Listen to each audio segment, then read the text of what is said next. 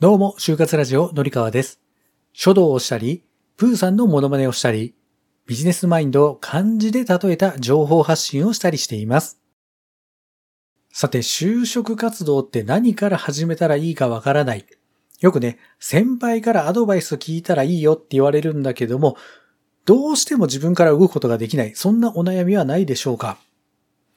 今日の配信を最後まで聞いていただくと、それがクリアになるだけではなくて、将来勤め始めた時に、特に営業職の方の場合には、話の話題に困りませんよ。そんなお話をしていきたいと思います。それでは本編をどうぞ。はい、それでは早速本題に入っていきましょう。今日ご紹介する漢字は、効果の効ですね。聞くという漢字です。先日こんなツイートをしました。これはガチなんですが、就活における先輩のアドバイスは最強で効き目が抜群です。特に1年前の先輩のアドバイスはとてもリアル。効果の効という漢字は、良い結果が出るように力を絞り出すという意味。今からでも遅くはないので、いつでも貴重な話が聞けるように、身近な先輩と仲良くしておきましょう。はい、というツイートでした。ね、就職活動っていきなり始まるので、何からやったらいいかわからない。ね、そんな方がほとんどではないでしょうか。やっぱりね、ここは一つ、もうすでにそれを体験している経験者の人に聞くのが一番ですよね。特に、このコロナのショックがあって、オンラインの就活というのがね、非常にもうメジャーというか当たり前になってきましたので、そのオンライン就活を乗り越えてきている一つ上の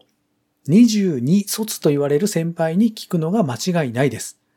まあね、二つ上の方もね、オンライン就活経験されてるんですが、本当にね、コロナが始まった時の混乱期で、企業も先輩もバタバタしてたと思いますので、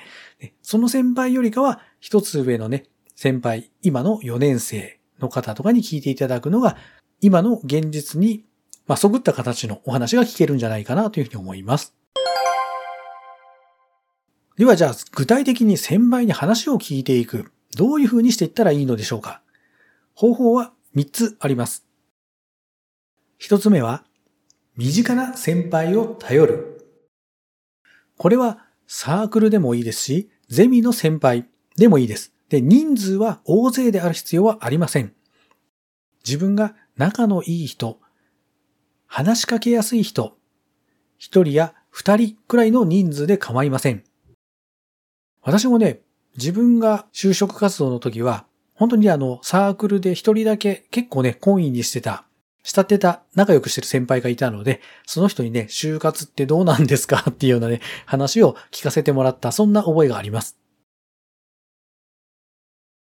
二つ目は、学校のキャリアセンターに聞く。学校のね、キャリアセンターって本当にあの、相談に無料で乗ってくれますし、場合によっては、相談することで先輩を紹介してくれるなんてこともあります。間違いなく信頼ができて、なおかつお金かかりませんので、ガンガン活用していきましょう。三つ目は、OB 訪問のサービスを使う。私ね、個人的にはこれあまりお勧めはしないです。あの、OB 訪問アプリ、マッチャーとかね、あるんですけれども、多分、今このお話を聞いて、この状況を悩んでいる方っていうのは、そもそもなんですけど、私と一緒で人と話すのが苦手と思い込んでいる人だと思います。OB 訪問のアプリって、初めて見ず知らずの人、はじめましてこんにちはっていう人と会って話をするんですよ。で、あなたそれができますかっていう話なんですね。まあ、あの、使うなというわけではないんですが、もし使うとするのならば、もう会社が絞り込みできていて、志望動機も固まっていて、その企業の内側の話を先輩から、そこに勤めている先輩から具体的に聞いてみたい。そんな時にぜひ使ってほしいなというのが OB 訪問サービスになります。はい。というわけでね、今3つ方法をご紹介してきましたけれども、そうは言っても、なんか行動を起こすの苦手だって思うじゃないですか。私もね、そうなんです。先輩って上の人と話をするのってめちゃめちゃ苦手だったんですよ。なので、あんまり仲良くしてる先輩もいなかったですし。でね、やっぱ考えちゃうんですよね。これを聞いたら迷惑じゃないかなと思って遠慮しちゃうんですよね。ただね、実際はそうじゃないんですよ。意外と先輩もね、後輩に頼ってもらえると悪い気はしないんですよね。で、身近な人だったらなおさらだと思います。